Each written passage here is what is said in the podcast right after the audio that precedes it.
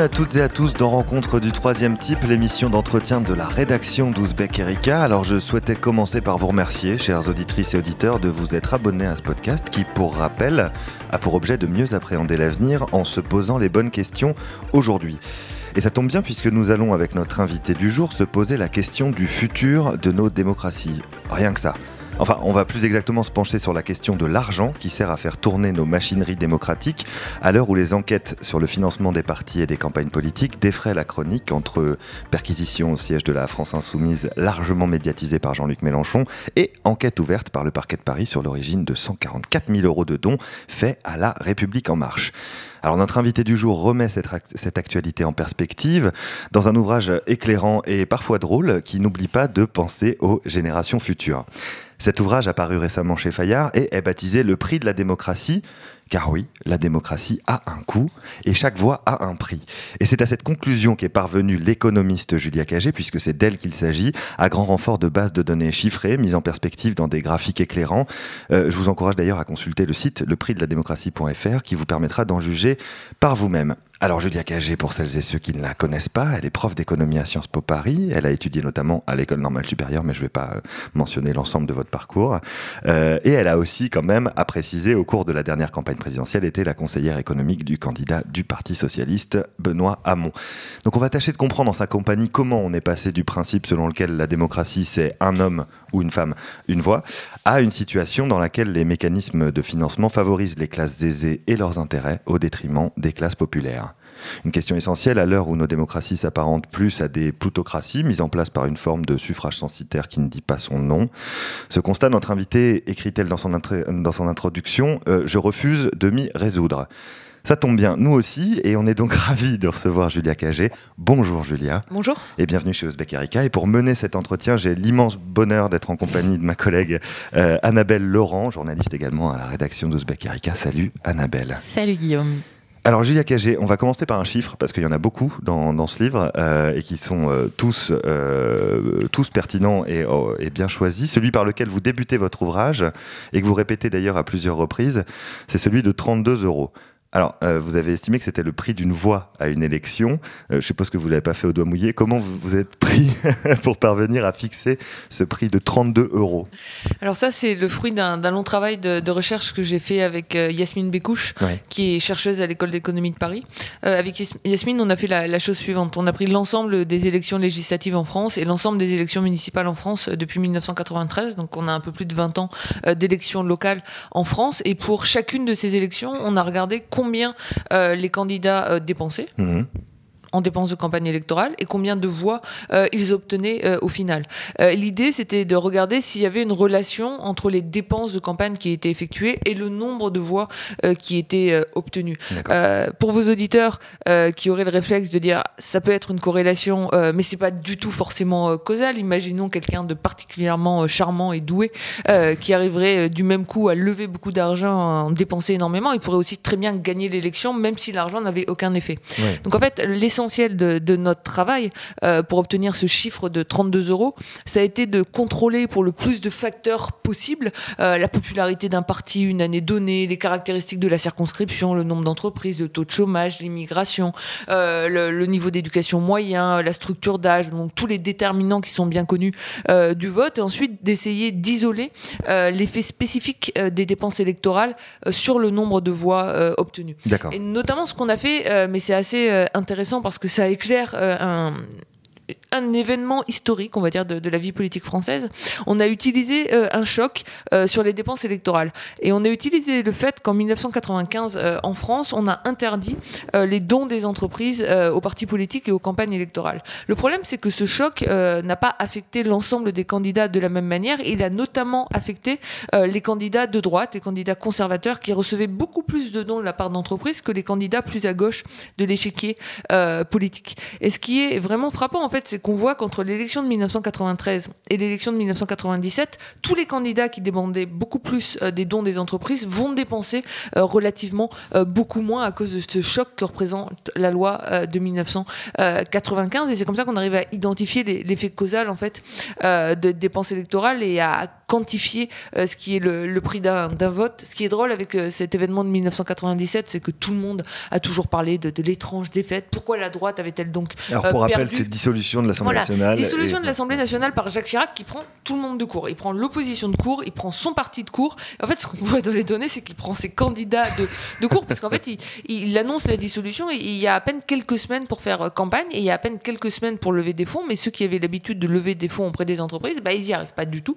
Donc, ils dépensent beaucoup moins. Puisque et à l'arrivée, euh, ils, reçoivent relativement euh, moins de, voix. Et l'effet finalement des dépenses électorales ici est suffisant pour expliquer le basculement de, l'Assemblée de, euh, de la droite à la, gauche en, 1997. En 97, d'accord. Si on, on, prend une élection plus récente, vous dites donc c'est à qui paie gagne aujourd'hui dans la démocratie, mais ça n'a pas été le cas dans la dernière élection par exemple.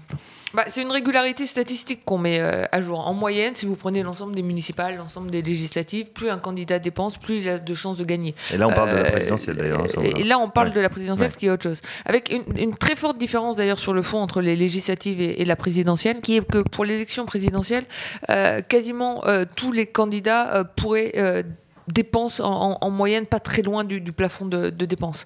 Euh, parce qu'il y a un remboursement relativement généreux de, l'État et parce que les partis sont relativement bien dotés. Euh, il y a une énorme inégalité au niveau local. Euh, au niveau local, déjà, il y a un problème d'accès auprès, auprès des, de la part des banques. Mmh. C'est-à-dire même un candidat dont on sait qu'il va obtenir 5% des voix, donc qui pourrait être remboursé, très souvent, si vous n'avez pas votre propre capital, vous n'arrivez pas à obtenir un, un prêt des banques, ce qui est entraîne une vraie sélection de la part des élus et c'est pour ça qu'on a des candidats qui viennent davantage des professions euh, libérales, qui sont avocats, dentistes, simplement parce qu'ils sont mieux dotés euh, financièrement pour, euh, pour, pour commencer. Et donc on, voit quand même une plus grande inégalité dans le montant de dépenses. Pour les élections locales, on a vraiment des candidats qui dépensent zéro et des candidats qui dépensent au plafond, c'est-à-dire 300, 400 000 euros dans des grosses circonscriptions. On voit pas une telle différence pour les élections présidentielles. Ensuite, pour être tout à fait honnête, pour l'élection présidentielle de, 2017, hein, puisque vous l'avez rappelé, j'ai été conseillère économique de, de Benoît Hamon. C'est quand même une élection euh, extrêmement particulière ou sur, la, sur lesquelles je pense que les politistes euh, n'ont pas fini de se pencher. C'est quand même une élection qui est marquée par l'effondrement du candidat qui est donné vainqueur depuis des mmh. mois, qui est mmh. François Fillon, à cause d'une affaire, bah, pour le coup, de, de malversation, à cause de, de, l'affaire de, Pénélope. Et du coup, il y a cet effondrement Fillon. Et il se trouve que ça permet l'émergence d'un nouveau candidat qui est Emmanuel Macron et qu'il y a un équilibre qui se fait, qui fait que ça va être le moment euh, Jean-Luc Mélenchon plutôt que le moment euh, Benoît Hamon. Et ça se voit très bien dans, les sondages, parce qu'il y en a un qui s'effondre au fur et à mesure que l'autre. Les courbes se sont croisées. Euh, Heureusement qu'il n'y a pas que l'argent. L'argent est un des facteurs explicatifs, mais malheureusement, l'argent joue un rôle très important. Parce qu'a priori, en effet, le, le, citoyen se dit je vote en conscience, on n'achète pas mon vote. Oui. Euh, il y, y, a deux choses qu'on euh, achète. Euh, il y a l'achat d'un vote entre guillemets, c'est-à-dire en fait ce pouvoir de persuasion qui est lié à toutes les activités financées par les dépenses de campagne, par exemple les meetings, par exemple les tracts, par exemple le, porte-à-porte. Il y a quand même beaucoup de citoyens qui, qui se disent indécis à quelques jours des, des élections, donc ils reconnaissent très bien qu'ils ont besoin de se laisser convaincre et finalement les dépenses de campagne permettent de financer des activités qui vont convaincre les citoyens. Mais quand je dis à qui paie gagne, ça va au-delà de ça et c'est là, moi, je trouve, où, le bas blesse et c'est là ce qui fait qu'on n'est plus vraiment dans une démocratie comme définie par une personne, une voix, mais plus dans une plutocratie euh, définie par un euro, une voix. Euh, quand je dis j'ai pas défini la plutocratie d'ailleurs pour nos, auditeurs et auditrices. Qu'est-ce que la plutocratie rapidement? Non, mais en fait, c'est cette idée que plus on est riche, plus on a de voix au chapitre. Hmm. non seulement parce qu'on peut du coup financer des partis et des campagnes en utilisant notre argent, mais surtout parce que ça nous donne un accès extrêmement important aux hommes et aux femmes politiques politique. Et qu'on a des hommes et des femmes politiques. Et pour le coup, dans le livre, je, documente la France, mais aussi le cas des États-Unis, le cas de l'Allemagne, le cas de l'Italie, le cas du Royaume-Uni, euh, qui sont partis de plus en plus à la chasse au chèque euh, plutôt que de partir euh, essayer de convaincre les classes populaires. Et ça, ça a un impact profond euh, sur ce qui est ressenti aujourd'hui en termes de crise de la représentation. Mmh. Euh, le fait mmh. que les classes populaires aujourd'hui ne se sentent plus représentées, d'une certaine manière, dans mon livre, je leur donne raison. En fait, elles ne sont plus représentées, et une des raisons pour lesquelles elles ne sont plus représentées, c'est que l'argent privé a pris une importance démesurée euh, dans le fonctionnement du jeu démocratique. Et donc, on parlera tout à l'heure des, des, solutions, mais une des solutions, c'est de réduire drastiquement ce poids de, de l'argent privé. Juste euh, pour, euh, euh, continuer là-dessus, vous dites ce sont les pauvres qui payent pour satisfaire les préférences politiques des plus riches. Comment on arrive à ça Vous dites? En fait l'État subventionne les préférences politiques des plus riches, donc ce qui est un peu contre-intuitif, mais vous le démontrez. Oui. Bah ça, c'est une énorme inégalité qu'on a en France. Et encore une fois, c'est pas spécifique à la France. Qu'est-ce qui se passe en France? Aujourd'hui, en France, vous pouvez donner chaque année à un parti politique jusqu'à 7500 euros par an. D'ailleurs, apparemment, certains donnent parfois plus, euh, puisque leurs noms n'apparaissent pas ensuite dans les données euh, de la, des, comptes de campagne. Mais on verra. Euh, donc, on peut donner jusqu'à 7500 euros en, par an à un parti, ce qui ouvre droit à des réductions d'impôts à hauteur de 66%. Qu'est-ce que ça veut dire très concrètement? Ça veut dire que si vous êtes riche aujourd'hui en France et que vous donnez 7500 euros à un parti politique, le coût réel pour vous n'est que de 2500 euros les 5000 euros restants sont à la charge de, l'ensemble des Français, hmm. oui, mais c'est-à-dire de l'ensemble des contribuables français, euh, y compris euh, les plus modestes. Euh, maintenant, imaginons que vous soyez un Français modeste. Pour commencer, et ça je veux vraiment insister là-dessus parce que c'est une des grandes inégalités démocratiques, vous ne pouvez pas donner 7500 euros on a eu l'impression qu'en France, on avait limité le poids de l'argent en disant 7500 euros, ça met tout le monde sur un pied d'égalité. 7500 euros, c'est juste la moitié du salaire annuel euh, de quelqu'un qui travaille au SMIC. Euh, donc vous ne pouvez pas donner 7500 euros. Même si vous donnez 300 euros, euh, c'est un énorme sacrifice financier. Mmh. Imaginons que vous fassiez cet énorme sacrifice financier, vous travaillez, vous gagnez le SMIC, vous donnez 300 euros. Dans ce cas-là, quel est le coût réel pour vous? 300 euros. C'est 300 euros. Mmh. Parce que comme vous n'êtes pas imposable au titre de l'impôt sur le revenu, mais je pense que vous savez très bien que vous payez énormément d'autres impôts. Comme vous n'êtes pas imposable au titre de l'impôt sur le revenu, vous ne bénéficiez pas euh, de la réduction euh, d'impôt. Ce qui fait qu'en fait, si on regarde dans les chiffres, qu'est-ce qu'on voit? On voit qu'aujourd'hui, en France, l'État dépense pour chacun des citoyens, euh, en termes de financement des partis politiques, 1 euro. 1 mmh. euro par an par citoyen, ce qui correspond au financement public direct des partis. pour les Français les plus riches et pour les Français parmi les 0,1% des Français aux revenus les plus élevés, l'État dépense en moyenne par an pour le financement de leurs préférences politiques 3 900 euros ce qui correspond aux deux tiers euh, du montant de leurs dons euh, moyens. Donc voilà, vous avez les plus pauvres quand ils font un effort équipé et c'est à leur charge, et vous avez les plus riches quand ils expriment leurs préférences politiques, euh, ce qui favorise l'accès au pouvoir de partis qui ensuite vont prendre des décisions qui vont favoriser les plus riches, par exemple en supprimant l'ISF. En plus, on les subventionne dans l'expression de ces préférences politiques. Pour moi, c'est vraiment avait une chose qu'on devait commencer par, euh, par changer, c'est celle-là. Et, euh, et, ça, je m'aperçois vraiment que de ce point de vue-là, c'est important d'écrire des livres euh, parce qu'il n'y a personne qui arrive à le défendre. Et du coup, quand on le met sur la table, tout le monde est scandalisé et je n'ai encore trouvé personne en face de moi qui arrivait à défendre un système aussi régressif et aussi inégalitaire. On a cherché des arguments, on n'a pas trouvé. On en a parlé, c'était un peu compliqué. vous dites, vous dites d'ailleurs, et vous l'écrivez, vous le démontrez, que les, ces classes aisées sont favorisées donc, donc par, le, par, par, ce, par ce système euh, de financement et par, et par l'État. Euh, et cet argent privé, donc, il favorise toujours les partis de droite en moyenne, si vous regardez tous les pays, les partis euh, les plus à droite ou les plus conservateurs sur les questions économiques reçoivent beaucoup plus de dons euh, d'individus privés et d'entreprises privées euh, dans les pays où les dons des entreprises sont toujours autorisés que les partis de gauche. Mmh. ça ne veut pas dire que les partis de gauche n'en reçoivent pas du tout, ils en reçoivent et d'ailleurs ils en reçoivent de plus en plus, ce qui marque d'ailleurs un déplacement vers la droite des partis de gauche sur les questions économiques, pas sur les questions de société, mais sur les questions économiques. Mais on voit toujours cet avantage des partis de droite euh, par rapport aux partis de gauche. C'est vraiment frappant euh, parce que dans les pays où il n'y a pas de limite aux dons, on voit énormément de dons pour les partis de droite et un peu moins pour les partis de gauche. Mais même dans les pays où il y a des limites, euh, sous contrainte de ces limites aux dons, on voit aussi un vrai avantage financier hmm. pour les partis les plus à droite de l'échiquier politique. Donc l'agenda libéral est renforcé par ces, par ces, mécaniques-là. Bah, mais c'est ça qui est complètement fou, c'est que l'agenda libéral est, renforcé. Mais moi, moi ce qui m'a vraiment frappé, et d'ailleurs ça, explique, je pense, en grande partie la montée du populisme dans un certain nombre de, pays, c'est que cet agenda libéral est renforcé parce que ça augmente la probabilité de victoire des partis les plus conservateurs, mais aussi parce que ça a déplacé vers la droite économiquement les partis de gauche. prenons les États-Unis avec le cas d'Hillary Clinton. Hillary Clinton, c'est une candidate qui s'est financée exclusivement auprès des plus riches Américains et auprès des banques américaines, auprès des agences de, conseil aux États-Unis. et si vous regardez le programme économique d'Hillary Clinton, il était extrêmement conservateur. Il y avait très peu de propositions, par exemple, en termes d'augmentation du salaire minimum qui est extrêmement faible aux États-Unis. Il y avait très peu de propositions en termes de l'introduction d'une meilleure protection sur le marché du euh, travail. Euh, il y avait des choses sur les questions de société, mais hmm. économiquement, en fait, c'était pas si euh, éloigné de, Donald Trump. D'ailleurs, même Barack Obama n'a pas mis de, en place de grandes politiques économiques en faveur des classes populaires. Et ça, en fait, c'est dû à la manière dont le Parti démocrate est financé et est financé de plus en plus au cours des dernières années. Le problème, c'est que quand vous êtes un membre d'une classe populaire, que vous ne vous sentez pas représenté par les partis conservateurs, ça, ça n'a jamais été le cas.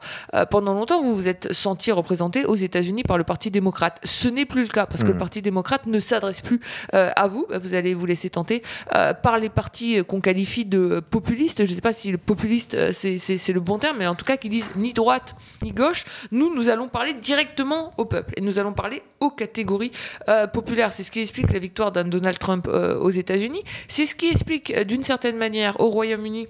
On a eu cette même déportation vers la droite du parti travailliste, avec Tony Blair, euh, notamment, qui est vraiment parti à la chasse au chèque. Hein. Mmh, mmh. Euh, le Parti travailliste euh, britannique reçoit énormément de dons de la part de, milliardaires. C'est documenté dans le livre et de la part d'entreprises. D'ailleurs, un des avantages du Royaume-Uni, c'est que ces données sont publiques et transparentes, donc on, peut le voir.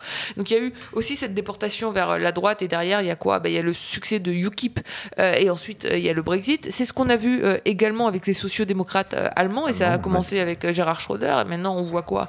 On voit une augmentation de l'AFD en Allemagne. Et ça, moi, je pense que fondamentalement, euh, on ne comprendra pas cette explosion du populisme et ce sentiment de plus en plus fort de crise de la représentation si on ne prend pas en compte euh, les questions euh, de financement. Je sais qu'il y, a plein de gens qui vont dire ah le financement c'est un peu technique, c'est pas très sexy, mais en fait c'est une question qui est fondamentalement centrale. Et en plus encore une fois c'est une question qui nous touche directement au, portefeuille puisque c'est quand même l'argent de nos impôts qui est utilisé derrière pour financer ces, préférences politiques des plus favorisés. Ce que, vous nous dites là, c'est qu'on se croyait à l'abri en Europe des dérives américaines, mais qu'on est en train, euh, selon vous, de s'en approcher. Vous consacrez tout un, chapitre aux dérives américaines. Et, euh, et, pourtant, on pourrait se dire, on en est quand même loin. Aux États-Unis, euh, depuis 2010, les, les, plafonds des dons ont été abolis, les campagnes sont sont euh, financés par des, par, des, par des millionnaires, etc. On est quand même euh, très loin de, très loin de ça, mais en fait, non. En, en Europe, on, on, est moins à l'abri que ce qu'on croit. On est beaucoup moins à l'abri que ce qu'on croit. Que ce qu'on croit, c'était aussi une, une, des raisons pour lesquelles je voulais écrire le, euh, le livre. Bien sûr, on n'en est pas dans le cas américain, mais on tend vers le cas américain. une des premières choses à, à, voir, c'est l'histoire américaine. Ça n'a pas toujours été comme ça aux États-Unis. ce qui est notamment intéressant, c'est de noter que les États-Unis ont été un des premiers pays à réguler euh, le financement privé de leur démocratie et à introduire un financement public de leur démocratie. Ils l'ont fait extrêmement tôt. Euh, ils l'ont fait avec des lois qui ont été introduites en 1971 et ensuite en 1974. Même mmh. si Roosevelt, le premier, en parlait euh, dès 1909 dans des discours relativement marquants. En France, c'est 1988. Hein. donc ils l'ont fait quasiment 20 ans plus tôt. En 1974, les États-Unis mettent en place un système extrêmement généreux de financement public de l'élection présidentielle et plafonnent très clairement tout le montant des Ce qui est intéressant, c'est d'essayer de comprendre pourquoi ce système euh, s'est effondré. Euh, et c'est comme ça qu'on comprendra la voie aussi qui est en train de suivre aujourd'hui euh, l'Europe. Il y avait deux problèmes dans ce système. Le, premier problème, c'était par rapport à la manière dont a été défini le financement public. Le financement public de l'élection présidentielle aux États-Unis, il a été défini de la manière suivante. On a dit aux candidats, euh, si vous voulez recevoir euh, un financement public, on va rembourser toutes vos dépenses de campagne, mais elles ne doivent pas dépasser un certain montant. Hmm. Euh, donc en fait, on, leur disait, voilà, vous serez financé avec de l'argent public à condition de ne pas dépenser plus que ce montant et de refuser du coup les, dons privés qui ne servent à rien. tous les candidats l'ont fait jusqu'en 2008 et Barack Obama, et c'est triste euh, d'un point de vue euh, historique, Barack Obama était le premier candidat à renoncer euh, au financement public pour pouvoir dépenser beaucoup plus. Et ensuite, tous les candidats l'ont suivi. Et 2016, c'est la première élection aux États-Unis depuis 1974, si on regarde les primaires comme l'élection générale, qui s'est faite sans aucun remboursement public des, dépenses de campagne. Donc là, première leçon à en tirer, quand on met en place un financement public, il ne faut pas donner le choix aux candidats. C'est pas. Non, mais Parce qu'au bout d'un moment, il ne l'a pas. Mais ça, on ne l'a pas permis en France, par exemple. Hmm. Il y a une limite au il y a une limite euh, aux dépenses et on ne peut pas choisir entre de l'argent public ou alors euh, on fait exactement ce qu'on veut. Le, deuxième problème euh, du système américain, c'est le pouvoir absolument sans limite de la Cour suprême aux États-Unis qui a tout est quand même basé sur la même constitution qui n'a jamais changé aux États-Unis et qui a complètement modifié euh, du fait euh, de, de, l'élection de juges euh, de plus en plus conservateurs et qui sont devenus majoritairement conservateurs, qui a totalement modifié son interprétation, notamment des textes qui défendent la liberté d'expression. Mmh. Et en fait, la Cour suprême aux États-Unis a, a, a, décidé un certain nombre de choses à partir de l'idée selon laquelle l'argent serait de la liberté d'expression. Voilà, ils le disent, euh, money is speech. Hmm. Euh, donc si on limite euh, le montant des dépenses ou le montant des dons, on limite la liberté d'expression et la liberté d'expression est sacrée aux États-Unis. Ça a été la première étape par laquelle ils ont commencé à supprimer toutes les limites aux contributions et aux dépenses. Et la deuxième étape, ils ont dit money is speech, mais de ce point de vue-là, les entreprises doivent être considérées comme des individus, puisque les entreprises doivent également bénéficier de la même liberté, d'expression. Mmh, mmh. Et donc là, ça a été, ça a été, ça a été fini. Quoi. Il n'y a plus de régulation du tout, puisque maintenant, même les entreprises, peuvent financer. avec, tout, est, tout est permis en plus. C'est-à-dire qu'on peut faire de la publicité euh, positive, ce à quoi on est plus habitué en Europe, mais aux États-Unis, on peut également faire de la publicité négative. Dénigrer son adversaire. La majorité des dépenses de campagne publicitaire à la télé sont de la publicité négative et pas positive. On peut faire de la pub à la télé. Euh, ça, on n'est pas habitué à ça en France. C'est interdit. C'est interdit aussi au Royaume-Uni. Aux États-Unis, on peut. Bon, toutes les dérives euh, ont été. Enfin, toutes les limites ont été, euh, ont été franchies aux, États-Unis. pourquoi je dis qu'on s'en rapproche en Europe? Parce que d'une part, le fait que je, je documente par exemple que le, prix d'un vote euh, est de 32 euros, ça veut dire qu'il est relativement faible. Euh, donc on a l'impression d'être protégé par des plafonds de dépenses relativement bas, euh, mais en fait avec des différences de quelques dizaines de milliers d'euros, on peut faire basculer une élection. ça c'est la première chose. la deuxième chose, c'est qu'on a un certain nombre de pays européens, et ça on, l'a oublié. moi j'ai des journalistes allemands, le livre n'est pas encore sorti en Allemagne, mais j'ai quand même des journalistes allemands qui, m'appellent pour documenter le cas allemand. Ils ah, on n'avait pas fait attention. et en fait quand ils s'en aperçoivent, ça fait assez peur. Il n'y a pas de limite aux dons des individus en Allemagne, ni des individus, mm. ni des entreprises. Il n'y a pas de limite aux dépenses. Les principaux financeurs de la vie politique allemande aujourd'hui, c'est l'industrie pharmaceutique, l'industrie chimique, l'industrie automobile. Euh, quand on voit ce qui est en train de se passer avec le Dieselgate, euh, on comprend mieux pourquoi. Et ce qui est frappant, c'est que ces entreprises, elles donnent à chaque fois le même montant à l'ensemble des partis pour le coup. Elles font pas de la politique au sens où elles disent pas il mm. faut absolument qu'on euh, élise euh, Merkel versus euh, le, SPD. Non, non, non. C'est un arrosage équitable. Mm. Oui, c'est une assurance. c'est ça. une mm. assurance anti-régulation. Vous mentionnez aussi l'industrie du tabac qui finance également l'ensemble des partis en Allemagne et qui, ce qui fait qu'il y a de la pub pour les cigarettes en Allemagne. C'est le seul pays d'Europe avec la Bulgarie. Qui reste le seul, oui. mais donc on, voit que ça peut avoir un impact assez, assez clair. Alors, avant de passer aux solutions, euh, j'aimerais simplement évacuer avec vous euh, euh, l'une de ces potentielles solutions. vous critiquez des gens dont on parle beaucoup chez Uzbek Erika, qui sont les libertariens. alors, on en parle avec plus ou moins de plus, ou moins de critiques. Et, vous critiquez d'ailleurs le, principe même de la philanthropie. Vous, vous dites qu'il faut cesser de s'imaginer que les super-héros de la high-tech, pour parler d'eux, vont régler les problèmes à notre place. Alors, si Elon Musk, Mark Zuckerberg ou Bill Gates viennent pas nous sauver, ben, euh, qui, le fera, Julia Cagé? Bah moi. Non, ah, bah non mais euh, nous tous, euh, l'État comme représentation des citoyens. la raison pour laquelle je, critique les libertariens, c'est la suivante. c'est quand même un courant de, pensée qui est anti-État, qui veut vraiment réduire l'État à son minimum et qui, en étant anti-État, est complètement anti-impôt. Hmm. Ce qui veut dire quoi? Ce qui veut dire qu'on a des milliardaires qui ne paient plus leurs impôts et qui derrière prétendent finalement qu'il n'est pas nécessaire qu'ils paient leurs impôts, puisque d'eux-mêmes, selon leur bonne volonté, finalement, ils vont aller financer euh, l'allocation euh, du bien public et qui les écoles, qui la santé, qui les musées, etc. etc. Sauf qu'ils le font selon leurs propres préférences. C'est ça qui est extrêmement frappant. Euh, si on regarde la gouvernance de leur fondation, en fait, c'est eux qui ont absolument tout le pouvoir. et ça, c'est pas une démocratie. un système dans lequel vous avez une poignée de milliardaires qui décident de combien doit être dépensé pour l'école, l'éducation, dans quel quartier, avec quelle priorité, c'est pas une démocratie, c'est une plutocratie. Mmh. Moi, je préfère un système, un monde où ces milliardaires paient des impôts et où l'argent de ces impôts est utilisé pour financer le bien public selon les préférences exprimées euh, par l'ensemble des citoyens. Et là où c'est important de le souligner, c'est que l'hypocrisie ici est, double, euh, parce que non seulement ils exercent, euh, ils ne paient pas d'impôts, ils exercent leur liberté de, donner, ce qui est une manière pour eux de, de s'acheter du pouvoir, mais c'est pire que ça, on les subventionne eux aussi dans cette liberté. Et il y a des réductions fiscales euh, aux États-Unis qui sont aussi importantes euh, pour tous les, dons à des fondations que ce qu'on a en France hmm. pour les dons aux partis politiques. Donc pour un grand nombre quand même euh, de ces héros de la high-tech, c'est aussi une manière d'échapper à l'impôt. Et de ce point de vue-là, si je peux faire un peu de pub, il y a un excellent livre de Rob Reich qui est prof à, Stanford qui s'appelle Just Giving, hmm. qui vient de sortir, je crois, à Princeton University Press. et ce livre, Just Giving, bon, Just, ça a deux sens. Le premier, c'est est-ce que la justice sociale suppose euh, que l'on donne, que l'on fasse de la redistribution, mais surtout, est-ce que c'est juste du don? Euh, Et la réponse qu'il apporte est euh, assez, assez, euh, assez évidente. Ce mm. n'est pas juste du don, c'est de l'influence, c'est de l'achat d'influence. Euh, et avec deux choses. Moi, d'une part, je pense que ça ne devrait pas euh, être autorisé d'avoir, par exemple, des fondations à durée de vie illimitée qui ne sont responsables devant personne. Première chose. Deuxième chose, même si on l'autorisait, il n'y a vraiment aucune raison qu'on le subventionne comme on le fait aujourd'hui. On va s'attaquer maintenant aux solutions. vous faites trois propositions et la première, c'est l'instauration de ce que vous appelez les bons pour l'égalité démocratique. Donc la logique, c'est chaque citoyen choisirait au moment de sa déclaration d'impôt à qui il alloue ses 7 euros d'argent public. Donc ça, c'est un moyen d'aller vers plus d'équité Oui, c'est un moyen d'aller vers plus euh, d'équité, enfin d'aller vraiment vers de l'égalité.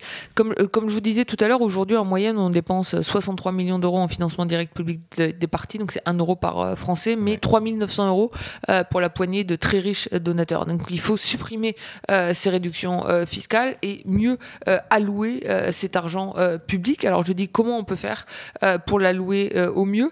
Euh, utilisons la déclaration de revenus et donnons à chacun des citoyens, indépendamment de leurs revenus, indépendamment de leur patrimoine, le même montant d'argent public pour exprimer leurs préférences politiques. Donc ça a un vrai avantage par rapport au système actuel, c'est l'égalité. Ça a un deuxième avantage par rapport au système actuel de financement public direct des partis, c'est que c'est dynamique. Il faut savoir que le financement public direct des partis aujourd'hui est figé par intervalle de 5 ans, puisque les montants touchés par un parti sont fonction des résultats obtenus euh, aux dernières législatives. Mm. Euh, ça a quelles conséquences ça a comme conséquence que ça permet pas vraiment l'émergence de nouveaux partis entre deux élections, euh, sauf si vous êtes en marche. ça veut dire sauf si vous êtes capable finalement d'aller lever beaucoup d'argent privé auprès de riches donateurs, mais ce qui forcément a un impact ensuite sur les politiques que vous allez mener. Si vous êtes nuit debout, ou, pour les, gilets, jaunes, par exemple. Euh, c'est très difficile de vous constituer euh, en force euh, politique, et ce qui fait qu'on a un système démocratique relativement figé, avec toujours les, les mêmes acteurs, ce qui explique aussi d'ailleurs le désamour des Français pour la politique. La vie politique n'est pas figée, la pensée politique n'est pas figée, donc moi je pense qu'il faut pouvoir financer de nouvelles forces politiques en continu, et les bons pour l'égalité démocratique, ça le permet finalement en permettant un, un financement qui a lieu au moins sur, une base, sur une base annuelle. Parce que là, c'est encore un moyen de favoriser l'argent privé, en fait. De ah oui, oui, oui. Bah, le, système actuel où c'est mm. figé par intervalle de 5 ans, ça donne un énorme poids à l'argent mm. privé. Parce que ça veut dire que pour le coup, si vous émergez entre deux élections, comme vous n'avez aucun financement public, aucun accès au financement public, vous ne pouvez vous tourner que vers des financeurs euh, privés, ce qui encore une fois leur donne un poids euh, politique euh, qui est un poids politique complètement, complètement démesuré. Alors, autre, autre solution, on en, parlait tout à l'heure, hein, l'Allemagne ou le Royaume-Uni n'interdisent pas les dons des entreprises aux partis et aux campagnes. vous écrivez donc qu'il faut les interdire. Mais on fait, on fait comment? On passe par quoi pour, euh, pour interdire? On passe par l'Union européenne ah, bah, Par la loi On fait une non, directive non, non, bah, non, non, on passe par, on passe par la loi. C'est ce qu'on a fait en France en, 1995. Alors on pourrait euh, essayer de le réglementer au niveau de l'Union européenne. D'ailleurs, il y a des cas en termes de financement des partis qui sont passés euh, par l'Union européenne où il y a eu des décisions européennes, mais on pourrait aussi le faire à l'intérieur de, de, chaque pays. L'idée d'écrire un livre qui soit un livre avec une couverture, on va dire, des différents pays européens, américains, c'est aussi pour aller porter ce débat dans ces différents euh, pays. Moi, j'ai envie d'aller le porter euh, en Italie, j'ai envie d'aller le porter en Allemagne et de convaincre. moi, je pense que ce sera beaucoup plus sain si c'est fait à l'intérieur des pays pour le hmm. coup et si on convainc les citoyens de chaque pays que c'est pas la bonne manière de le faire. En France, ça a été interdit en 1995. En Espagne, ça a été interdit en 2014. on voit que ça peut passer par la loi. On voit que souvent, en fait, en situation de crise économique, on finit par mettre en place des réformes. Le problème, c'est que ça vient trop tard. au Brésil, ça a été interdit en 2015. bah, c'était sans doute un peu tard malheureusement. Donc ça serait mieux de le faire avant d'être dans une situation d'explosion finalement des, des systèmes démocratiques. Alors, même si on fait ça, il y a quand même des façons détournées, vous le mentionnez aussi, hein, vous ne vous faites pas l'impasse là-dessus, mais des façons détournées de financer la politique et ses représentants, même si on interdit les dons. Je, je, je, parle évidemment de la, de, du financement de fondations, du financement de think tanks qui sont des producteurs d'idées. on en a un certain nombre en France, on est assez bon là-dedans. Et aussi de l'investissement dans les médias, euh, qui sont une manière pour euh, les classes aisées aussi d'influencer sur le, la, vie politique et le cours peut-être des élections. Euh, vous avez étudié tout ça dans un précédent ouvrage qui s'appelait Sauver les médias. Comment on, fait aussi pour limiter ces possibilités d'impact et d'influence qui restent de l'argent privé qui influe sur la vie politique bah, La première chose, il y a un chapitre dans le livre qui est sur les médias et la philanthropie, c'est au moins d'arrêter de subventionner euh, le financement des fondations et des think tanks. Pour commencer, ça serait euh, déjà pas mal. vous allez vous faire des, des, amis Oh bah écoutez, je suis pas là pour me faire, je suis pas là pour me faire des, amis. Hein. non, non, mais l'idée, c'est au moins aujourd'hui, quand vous donnez de l'argent à un think tank en France, ça pareil, ça vous ça vous ouvre droit à une réduction d'impôts. Et là, pour le coup, non seulement les dons des individus, mais également les dons des entreprises je prends l'exemple dans mon livre parce que alors eux, je trouve qu'en termes d'hypocrisie, c'est vraiment les rois du monde euh, de l'IFRAP, mmh. euh, qui est pas sortant à dire il faut plus d'État, il faut euh, payer moins d'impôts, l'État c'est mal. Et d'ailleurs, regardez-nous, IFRAP, on reçoit aucun argent public. Si vous allez sur le site de l'IFRAP, ils ont même mis en place un simulateur de déduction fiscale pour vous montrer combien de réductions d'impôts vous pouvez obtenir si vous les financez, si vous êtes un individu et si vous êtes une entreprise. La réduction d'impôts, c'est une dépense fiscale. dire, apparemment, ils sont censés être spécialisés de fiscalité, ça apparaît dans les documents budgétaires de Bercy comme une dépense euh, de l'État. Donc ils reçoivent énormément d'argent public. Donc la première chose à faire, c'est de mettre fin à ça. La deuxième chose à faire, tout à l'heure je parlais des dérives de l'Allemagne, mais une des choses du livre, c'est de, voir les défauts et les qualités de tous les pays. En Allemagne, euh, il y a un truc qui marche très bien, c'est le financement des think tanks, parce qu'au moins le financement des think tanks en Allemagne est complètement transparent. Les think tanks sont associés à des partis politiques, il y a aussi d'ailleurs le mérite de la transparence, parce qu'en France on fait comme si, euh, mais on sait très bien les, les amitiés à l'intérieur des différents think tanks et les idées euh, qui sont euh, poussées.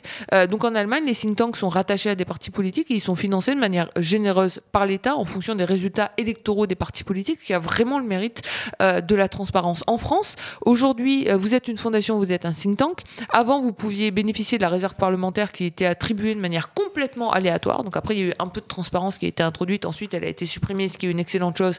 Mais ça se faisait certainement pas de manière transparente. Et aujourd'hui, il reste quoi? Il reste Matignon. Hmm. Et donc, en fait, Matignon, vous écrivez une lettre euh, au directeur de cabinet de Matignon pour demander des subventions qui va vous répondre oui ou non, pareil, de manière complètement aléatoire.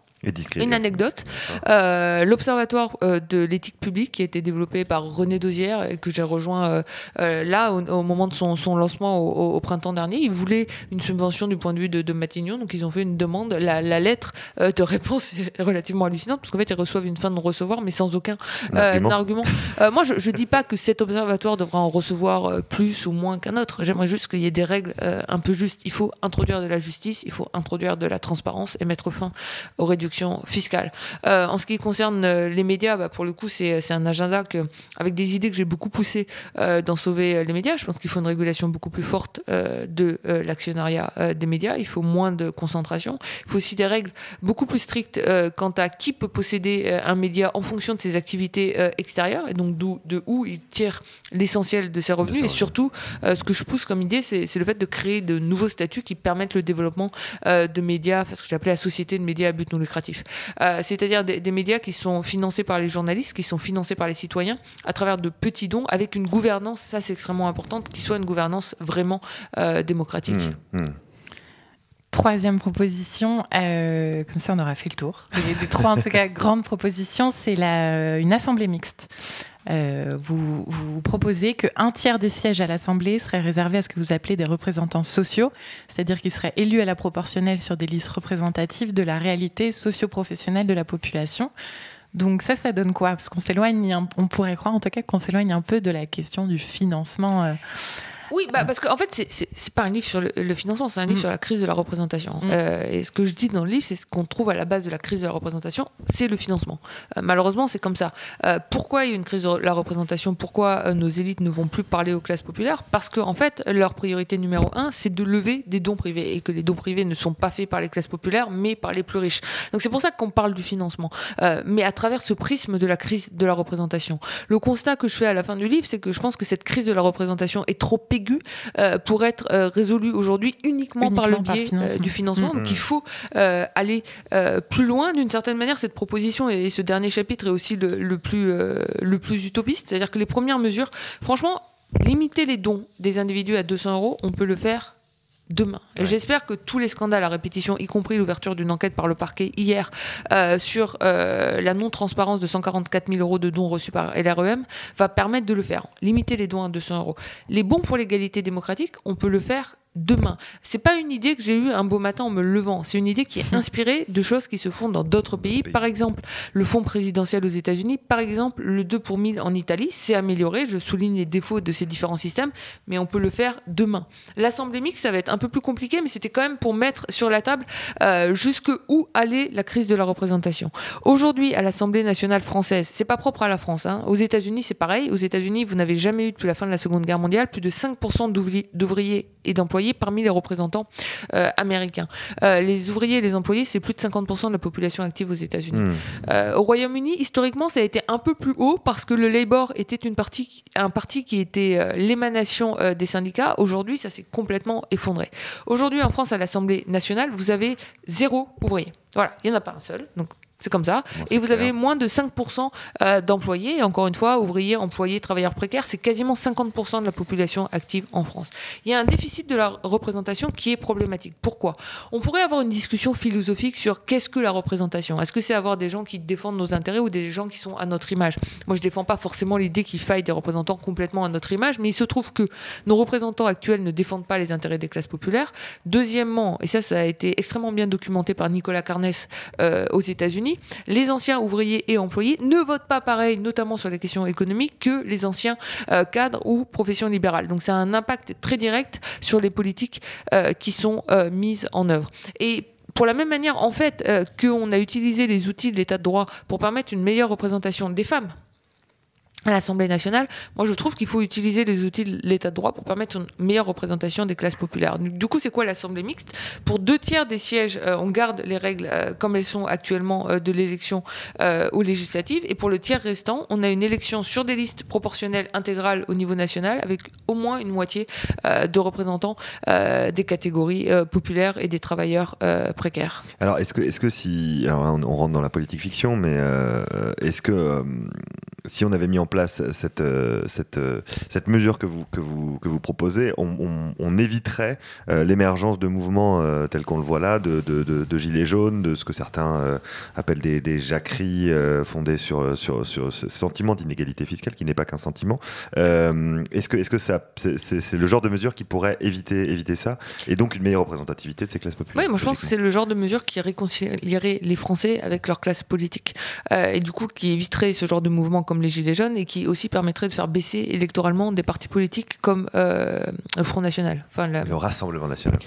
Qui éviterait l'émergence des partis politiques comme le Rassemblement, euh, comme le Rassemblement euh, National. Ça, ça, me paraît extrêmement important. J'ai eu pas mal cette discussion parce qu'il y a des gens qui m'ont dit mais si vous faites les bons pour l'égalité démocratique, les gens vont financer le Rassemblement National. Je fais, bah écoutez, oui.